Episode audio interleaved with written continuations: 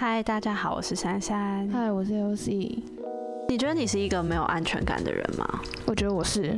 你你觉得你是吗？就是我觉得其实每一个人都是没有安全感。怎么说？可是会有量表吧？就是会有人比较偏向他从小就是比较没安全感，有些人就是好像还过得去这样。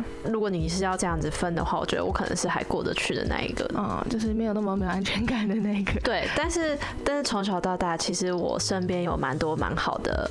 蛮好的朋友，或是我遇到的伴侣，他们其实都是很没有安全感的。嗯，但我其实之前听某一位心理师曾经说过，他觉得，呃，没有安全感是与生俱来的。嗯，怎么说？像我们 baby 的时候，我们可能没有看到爸妈，我们就会害怕，就会哭泣。但长大后，好像我们对于没有安全感这个东西又会变得不一样。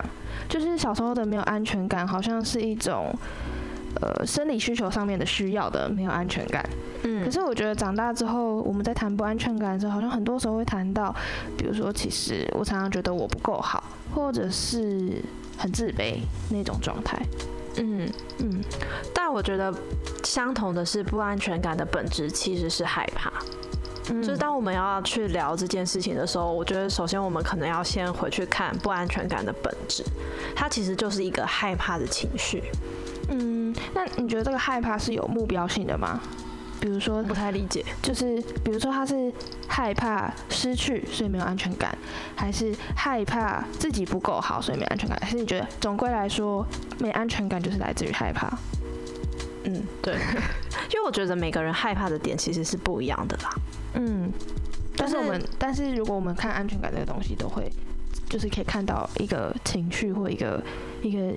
呃，现象就是害怕。嗯，我觉得是这样子。嗯，这样让我想到，我曾经就是有认识一个朋友，然后她跟她男朋友的感情一直都蛮好的，就是我们朋友圈里面都会觉得他们是神仙眷侣的那一种。嗯，但是那个男生因为他的异性缘真的很好，然后就是长太帅，对，长太帅，然后他就是人也都很好，然后嗯，他就有蛮多女性朋友的这样，嗯，然后那个女生她本身就是一个算是还蛮没有安全感的人，然后某一次在跟那个女生聊天的时候，他就跟我说，他最近看到那个男生有在跟另一个女生聊天，然后他就对于这件事情非常的没有安。安全感，嗯嗯，后来我就。就是在跟他聊天的过程当中，我就说，那你要不要就是主动去跟男生沟通这件事情？或许他能够给你一些不一样，就是他能够建立不一样的安全感给你。就是可能你过去遇到一些伤害，是可能你前男友带给你的伤害，可是会不会这个男生他有办法给你不一样的安全感？是当他今天跟这个女生聊天的时候，嗯，他一样可以让你感到安全。嗯哼，然后他就他听了就觉得，嗯，好，那他要去跟那个男生沟通看看。OK，于是那个男生。就也真的就是跟他沟通，然后给他看了他们的聊天记录，然后女生当然就是也没有找出什么毛病，就是都很正常。男生跟女生，男生跟另外一个女生就也是真的正常的在对话，也没有任何暧昧或什么的。嗯嗯。但是这个女生看完，然后跟男生沟通完之后，她就跑回来跟我说，她觉得呃，她很想要相信这个男生，她想要相信她男朋友，然后她也觉得。她男朋友跟别的女生是真的没有什么，可是她心里面还是会有一种很不平安的感觉，就是觉得很不安全。可她知道这个不安全可能或许并不是来自于那个男生真的做了什么事情。嗯，就是不论他做什么事情，想要弥补这个东西，或者是想要把这个安全感拿走，但是可能就还是没办法这样。对，我觉得就是那一次之后，我才突然发现，原来安全感这件事情，它好像是，就是大家可以想象，有点像一个洞嘛。就是这个不安全感，好像不是真的来自于另外一半做了什么事情。即使今天，今天，即使今天那个她男朋友可能封锁那个女生，嗯哼，但是我这位朋友他还是依然的觉得没有安全感。嗯，而且可能可能他还会知道更多让他觉得紧张的事情，就心里会开始猜测，会开始想，会觉得，哎，为什么你要封锁他？或者是。是有没有什么？对，你现在封锁一个，会不会其实还有其他的？对，会不会之后你又又又遇到了同样的问题？对，就会有无限的猜测这样。嗯嗯，所以其实安全感根本就不是一个产物，它是一个制造机。嗯，就是其实因为人有了不安全感，然后他开始制造一些猜忌，让自己再更没有安全感，而不是你的机器制造出了不安全全感。嗯，这个有点抽象，但我大概能够理解你的意思。你的意思是说，你觉得其实很多时候没有安全感，它里面包含的除了害怕之外，还有一种是猜测，是吗？对，我觉得，我觉得不安全感的人很常会设很多假设，嗯，跟猜测，嗯，然后我们一边不想要这个猜测成真，可是当我们去找蛛丝马迹的时候，好像又会把我们再推更推向那个地方。嗯，就是你想要证明这件事情没有，但是你越证明，就越好像越怀疑，对，越害怕，对，越害怕你没有证明到什么，会不会这件事情是真的？但是你想的不够多，嗯嗯，对，然后就越来越没有安全感。嗯嗯，这让我想到以前小时候都会很怕鬼，嗯，然后 然后晚上睡觉的时候，就是会觉得天哪，就是那个。我的窗帘外面有风，会不会那边真的有鬼？嗯，然后就会开始一直猜，一直猜，一直找，一直找。没错。然后在猜的时候就会觉得啊，不可能，是真的没有吗？还是他跑掉了？就是这种类似这种的。对，我觉得就很像这样子。嗯嗯。对，所以我觉得关系里面的不安全感有时候。它也会制造出更多的产物，然后它可能是一个无止境的一条路。嗯，那你刚刚说到，你其实算是觉得自己是一个比较没有安全感的人。嗯，对。那通常这样子的时候，你都会怎么做？我觉得我开始在这一两年，在不同跟不同人相处的时候，你去练习相信。因为猜忌的相反就是信任嘛，嗯，所以就是去练习那个信任。有没有比较比较多的例子可以举例给大家？我们要怎么样去练习信任？三个步骤，第一个就是就是你要先意识到自己是一个。没安全感的人，然后可能还要帮自己分级别，就我到底有多没有安全感，然后零零到十这样。对对对对，然后你可以可以分一下严重程度的，可能我有九点五这样这么高对，然后就是分一下这样，所以你就可以告诉自己说，哦，你因为我是一个很没有安全感的人，所以其实有很多时候我的猜测其实都是不理智的。嗯嗯，对，就是你要先意识到这件事情，然后你也可以从以前的，可以去回想以前的不同关系。嗯，可能你在跟不同人相处的时候，你是不是也都会猜测？但是不是你猜测的东西有八十 percent，好，八十七趴都不会成真？嗯嗯嗯嗯。那你就可以知道说，嗯，的确我是一个很没有安全感的人，所以我的猜测都没有成真。那这样我是不是应该要理智一点的去看这件事情？那我就会告诉自己说，我要开始练习无罪推定。嗯，就是在我看到这个人真的做了什么之前，我都做当做他没有做，那个猜测都只是我的猜测。哦，我觉得无罪推定这个这个想法蛮蛮酷的，而且就是我之后想通了，就是觉得说，好，就算他做了什么，那我猜到，那就是我猜到而已，他就是做了，那他没有做，为什么我要一直觉得他有做？嗯嗯，对关系来说，这并不是一个好的推进的能量。嗯。嗯，就是他如果真的做了，我们先去猜想，其实只是徒增我们的恐惧。对啊，就做了就做了嘛，对不对？嗯。嗯，之后知道你也是就是知道这件事情啊，之后知道我们再来想办法去面对，因为猜测并不并不能。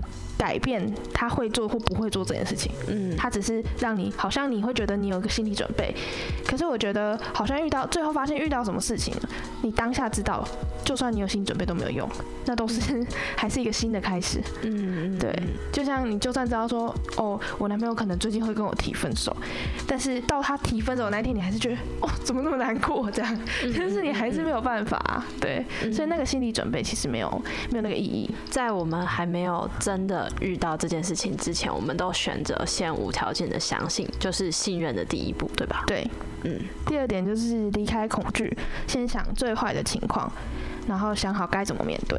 嗯，对。然后我自己，因为我是一个，我觉得我的害怕会来自于，比如说我觉得我快失去这个人，或者是我害怕被丢下，那我就会去想，好，今天这件事情发生，他做这件事情，最坏的状况是什么？嗯，假设我有个朋友跟我跟我吵，呃，跟我吵架，然后我怀疑他可能会封锁我，嗯，然后我很担心，但是我我害怕的是他封锁我，我觉得他这样他就是不跟我好了，嗯，所以我就会想，好，那最坏最坏最坏的状况就是他封锁我，那就这样，那我该怎么做？我可以怎么做？嗯，那我可能就好吧，那我就真的好好难过。就是你先把最坏的打算、最坏的状况先想一轮，然后想好，最重要是想好自己，如果这件事情发生，我要怎么做。嗯，然后当你有这个心理准备的时候，你就在当下你就会比比较不会这么焦虑，你不会觉得一切事情都有可能发生的那种感觉。我觉得最重要的是想好该怎么面对，对，因为这跟我们上一点说的不一样。上一点是说你不要先去猜，因为就算你猜到了，你也没有办法就是去改变什么。但是你不能改变别人，可是你可以改变你自己。对，你可以先想好。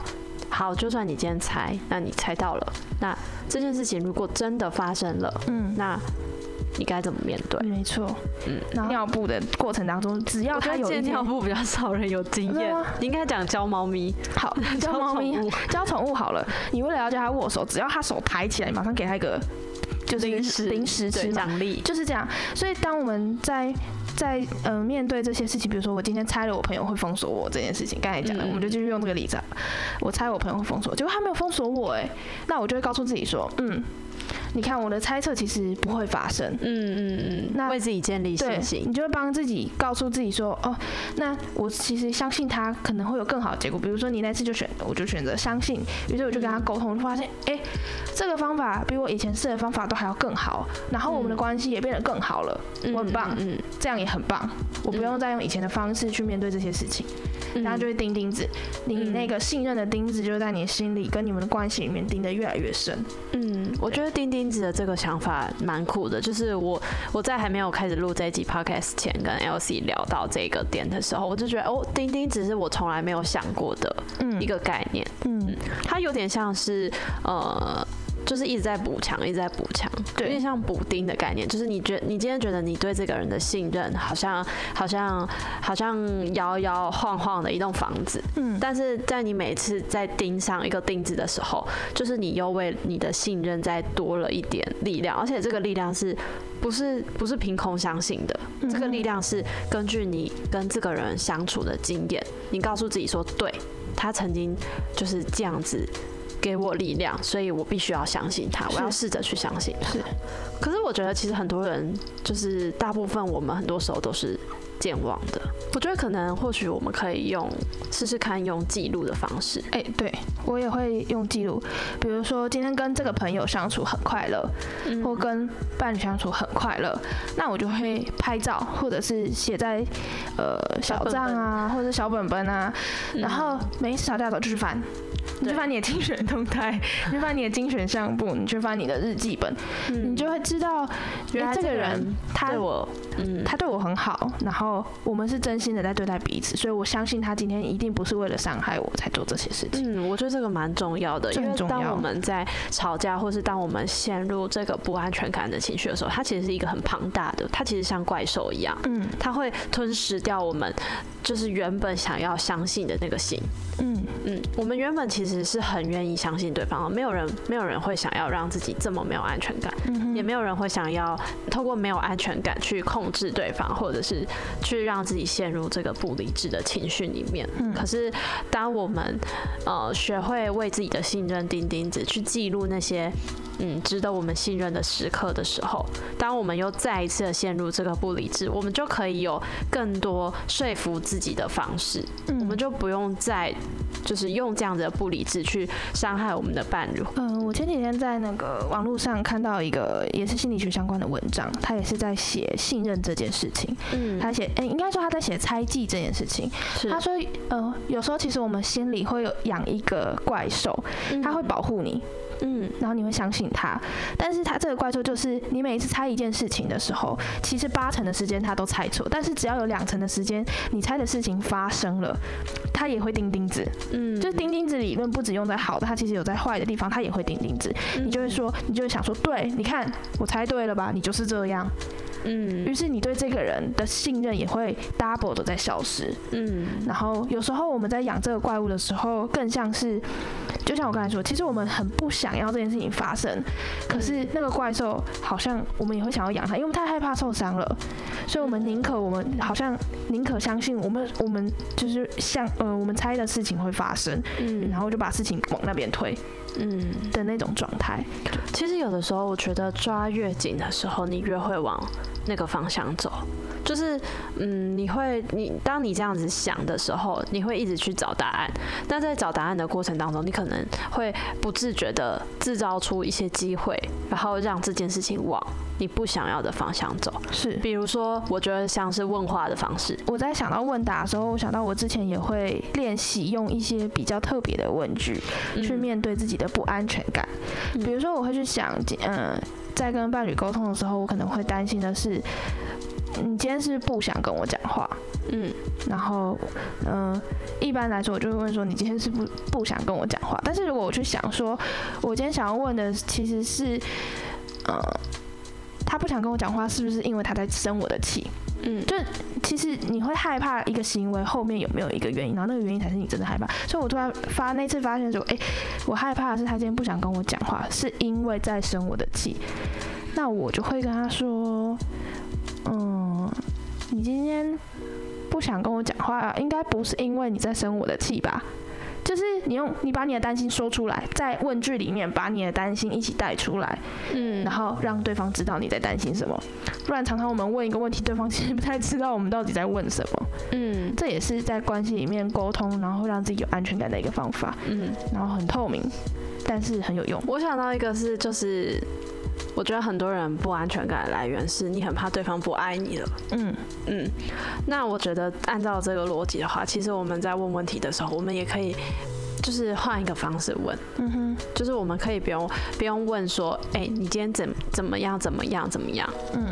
你可以，你可以把它改成说，哎，你今天怎样怎样怎样，让我觉得很不舒服，我会担心你是不是不爱我。嗯，对，就是你把你的担心都一起讲出来。嗯，而且你要加上我担心，就是我觉得很多时候，其实我们应该要适时的去袒露这个担心跟脆弱，在爱我们的人面前。是，嗯嗯，胜过于我们直接问他说，哎，你是不是？对，对，对啊，嗯，就是你，你可以，你可以把这整个整个话，整个问话的方。式再拉长一点，没错，去更多的沟通跟呃彼此了解对方到底在想什么，或许就是能够去化解一些自己的不安全感，或是协助伴侣去化解他的不安全感。嗯嗯，好，那开心开心的环节，今天呢，我们也收到了非常多的信。那我们现在先来开炸掉的树洞。哎，每一则我都真的超认真看的。大家投稿虽然就是有一些可能我们因为时间的缘故没有办法在这边跟大家分享，可是其实每一则我们都会很认真的读过。那我们现在开今天的第一则是一位叫做 E T。的女生，嗯嗯，她说，因为自己的原生家庭，从小父母都会家暴、自残，甚至是多次送医，差点离世。后来弟弟出生以后，本来以为状况会改善，结果并没有，反而越来越糟。弟弟出生后，父母把全部的爱都给了弟弟，导致我在家是没有。我在家是非常没有安全感的人。长大后谈了三场恋爱，第一场恋爱因为男友一些奇怪的癖好，导致我没办法接受，所以分手。第二场恋爱是我非常重要的一场爱情，陪伴着我走过大大小小的低潮，却因为一场车祸把他带走，永远离开了我。现在谈了第三场恋爱，却始终一直觉得自己已经不值得被爱，毕竟经历了太多太多，不敢奢望任何人会一直爱着我。虽然现在的男友对我很好，会带着我去旅游，陪我去吃想吃的东西，但因为男友自己异性缘也很好，导致我的不安全感会一直加重。加上我本身就有忧郁症跟躁郁症，很怕自己没办法再好好爱一个人。嗯，他的他的，我觉得他的困扰跟我刚刚说我朋友的故事有一点点像，就是男友关于男友异性缘很好这个部分。嗯，但其实我觉得某种程度来讲，就是他异性缘很好，可是他还是选择了你，你不觉得就是 自己的那个神选之人？对，就是自己自己的那个身价好像也不菲哦。嗯，就是没有安全感的时候，的确都会很怀疑自己的价值。嗯，然后可能我们呃心里最害怕就是。万一有一天他不他不爱我了，他不要我了怎么办？嗯，但是我觉得如果要谈他不要了，他不爱了这件事情，他其实跟我们有没有价值没有关系。嗯嗯，就是 好最坏的状况，嗯我们导到刚才的方法嘛，那我们意识到，哎，其实他有意识，他他知道他自己在，呃，好，那我觉得就是回到刚才我们说的，就是先想最坏的状况，嗯，就是我觉得如果真的这么害怕这件事情发生，你觉得很害怕男友的异性缘太好，然后导致他可能就是变心，那你觉得最坏的状况是什么？那如果这件事情发生了，你会怎么去面对跟解决？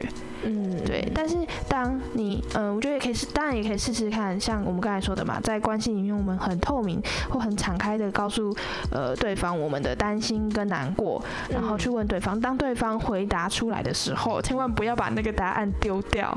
嗯，对，就是你要自己钉钉子在那个答案里面，因为我相信勇气，每一个愿意这样子回答回答伴侣的人，他们一定都是希望你可以相信他们。嗯，那他们希望相信。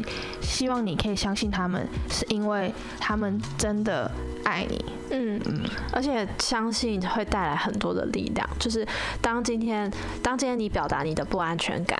然后伴侣解释之后，你你表达相信的时候，我觉得那个对另外一个人来说也是很大的力气，让他能够勇敢的去回应你更多。对对，因为曾经我在关系里面也是碰到了一位很很没有安全感的人，那当他相信我的时候，我觉得那个力量是大的。嗯嗯，那我们来开第二封信。第二封信是一位叫做阿布的女生，她说：“嗨，珊珊，不知道为什么我总是在一个很自卑的状态，走路。”不敢抬头，不敢跟别人对到眼，不敢直接说自己的志向，甚至跟别人一起出去玩的时候，我也不敢跟他们说我想吃的东西。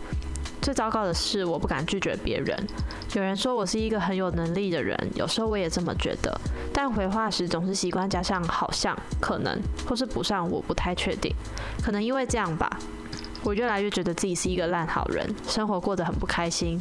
我有试着练习过告诉别人自己的想法，或是透过拐弯抹角的方式拒绝别人，但一次次的被他人打枪，让我更没有自信。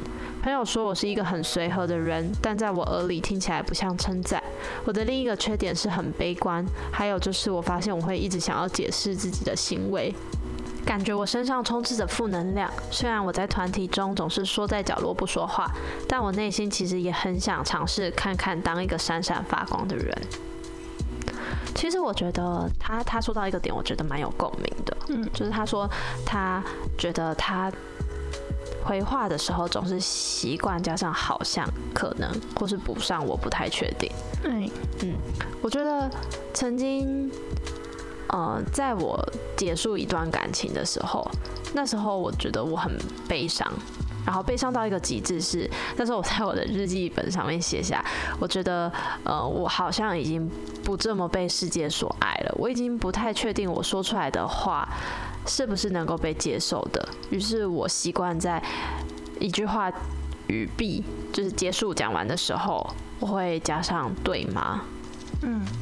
嗯，会叭叭叭叭叭，对吗？嗯嗯，但是过去的我，我是没有这样子的性格的，就是我我说话说出来的话，我是不会加上对骂的。嗯嗯，就从那一天开始之后，我发现我好像就是变得。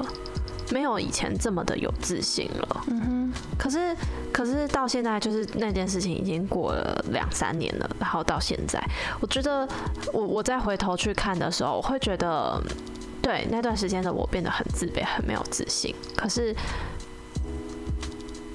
当我在遇到接下来再遇到更多的事情，然后再遇到更多人的时候，我发我会发现，其实其实。自卑这件事情，它是一直都存在在我们的生命中的。就像我一开始说的，就是我觉得没有安全感是与生俱来的。嗯嗯，所以其实如果是我的话，我会觉得自卑这件事情，嗯，它可能让你现在的生活，你会觉得突然之间有一个很不舒服、令你不舒服的状态。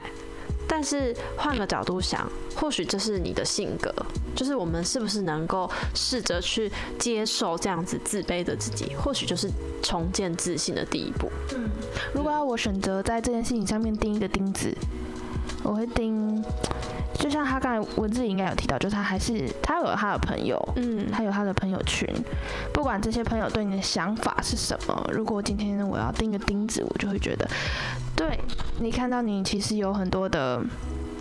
嗯，你可能觉得自己有很多的缺点，你可能觉得自己真的没有自己想象的这么好。嗯，可是你看看你身边的朋友，对，看看你身边的家人，很好。是，我觉得这就是在关系里面信任。就你，嗯，我会觉得这些朋友我一定会信任，是因为他们一定也知道我哪里不好，他们一定也知道我，呃，可能其实不是一个完美的人，但是他们依然爱我。我觉得这在关系里面就是一个非常可以有安全感的钉子。嗯嗯，当你相信一个人他不会因为你好或不好而选择不爱你或爱你的时候，我觉得这是一个非常大的力量。嗯，没错。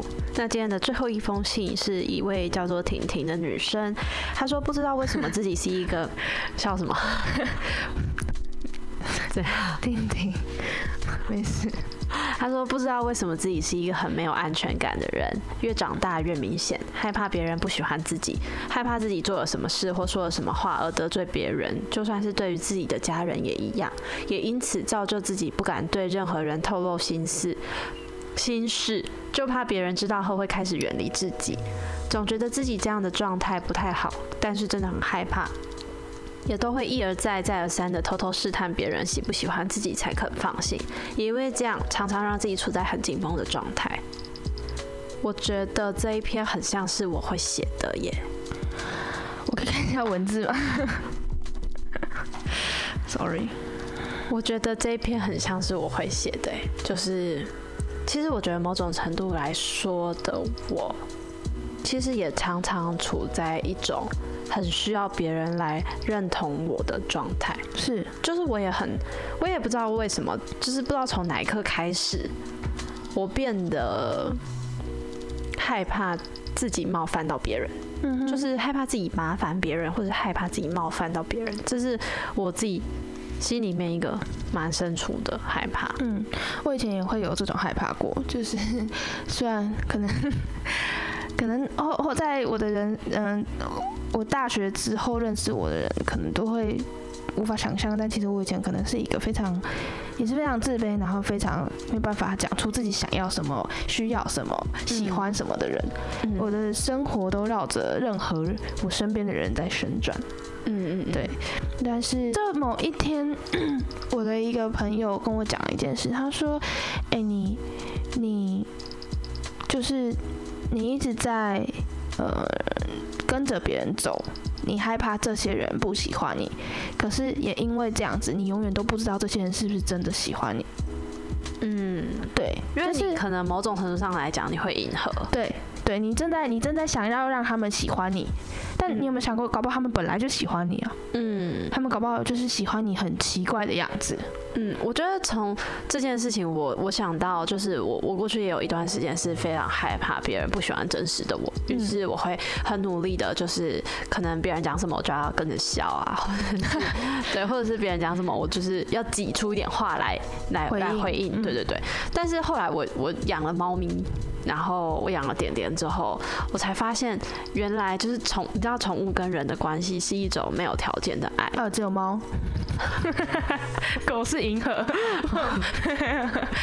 好，我是我是没有养过狗啦，但是但总之我养了点点之后，就是我会发现今天不管不管不管我们对不管他尿在我的床上，还是前一晚我们因为剪指甲的事情发生多大的冲突，就是隔天早上起床的时候，他还是会跑到我身边撒娇，他还是会到我身上踏踏，就是依然觉得他很可爱，对，就是。我发现这样子的关系让我重新感受跟重新相信，原来世界上真的有一种无条件的爱，是不管今天这个人，呃，他不是人，就是不管今天这两颗心，就是中间发生了什么事情，但是我好像不会因为。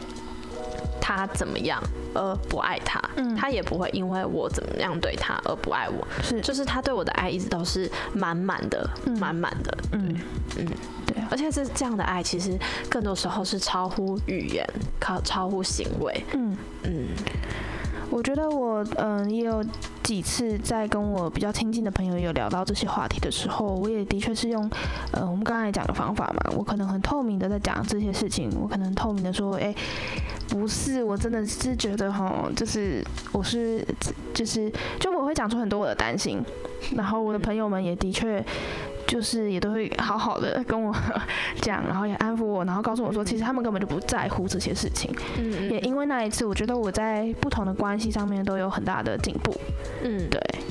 我自己是觉得我也还在努力跟突破这件事情，我也没有觉得我自己有多大的进步，或是我也没有真的释怀这件事情。但是我觉得这就是一个过程吧。是，嗯，就是我接受我这样子的没有安全感，我也接受，嗯，我还是会很担心别人的眼光，害怕别人眼光这件事情。但是这就是我啊，嗯。所以总结今天就是，虽然我们在聊不安全感这件事情，可能社会大众会。我觉得社会大众会有一种普世价值观，觉得哎，没有安全感好像就是一件坏事。嗯哼，嗯。但我觉得今天透过这一集，我想要跟大家说，其实不安全感，某种程度来讲，我觉得它并不是多坏的事。嗯嗯，它是一个与生俱来，而且放眼望去，可能你在路上随便就是。遇到十个人，然后可能我觉得可能八点五个人，他都会有一些不安全感的症状。他可能不是真的是一个，就是就像我开头，我也觉得我是一个没有安全感。呃，就像我开头，我也觉得我是一个算是蛮有安全感的人。可是聊了这么多，我也会发现，其实某种程度上来讲，我也有一些很不安全感的地方。嗯嗯嗯。但呃，我的呃，以前智障是在跟我谈这些事情，他都跟我说，不要觉得这些事情好像都是一个很可怕的事情，不要因为这些事情，不要因为你有你觉得你没有安全感，你不要你觉，因为你觉得你怎么样，你恐惧，你焦虑，觉得你自己不好，不是，他说其实这些东西就像是很多扇门，这个门可能长得很丑，可是它可能带可以带你到一个不一样的地方，嗯，它不是缺点，对，它是一个你可以就是去。体体验或者是看到自己很不一样的机会，嗯嗯，好，那今天的不安全感我们就先聊到这边。偷偷预告一下，我们其实，在下一集也做了跟这一集就是有连贯性的主题。下一集我们要来谈谈爱自己这件事情，嗯，而且我们会用一个，也是会用一个很不一样的观点来谈。爱自己这件事，我们不会教你爱自己的方法，因为 Google 就有了，我们不用教。那我们到底会谈什么呢？我们就先卖关子，好，大家下个礼拜就是准时收听准时收听就知道啦。好，那我们就下周见，嗯，下周见，拜拜。偷偷说树洞是一个能够畅谈所有想偷偷说却不知道该和谁说人生故事的地方。树洞不一定会有回音，也可能没有答案，但你可以透过聆听与分享，找到自己或启发。我们会在每周日更新，晚上九点半会在 YouTube 首播。如果你也想要投稿，可以到 IG 搜寻脆弱森林或是珊珊。我们下周见，拜拜。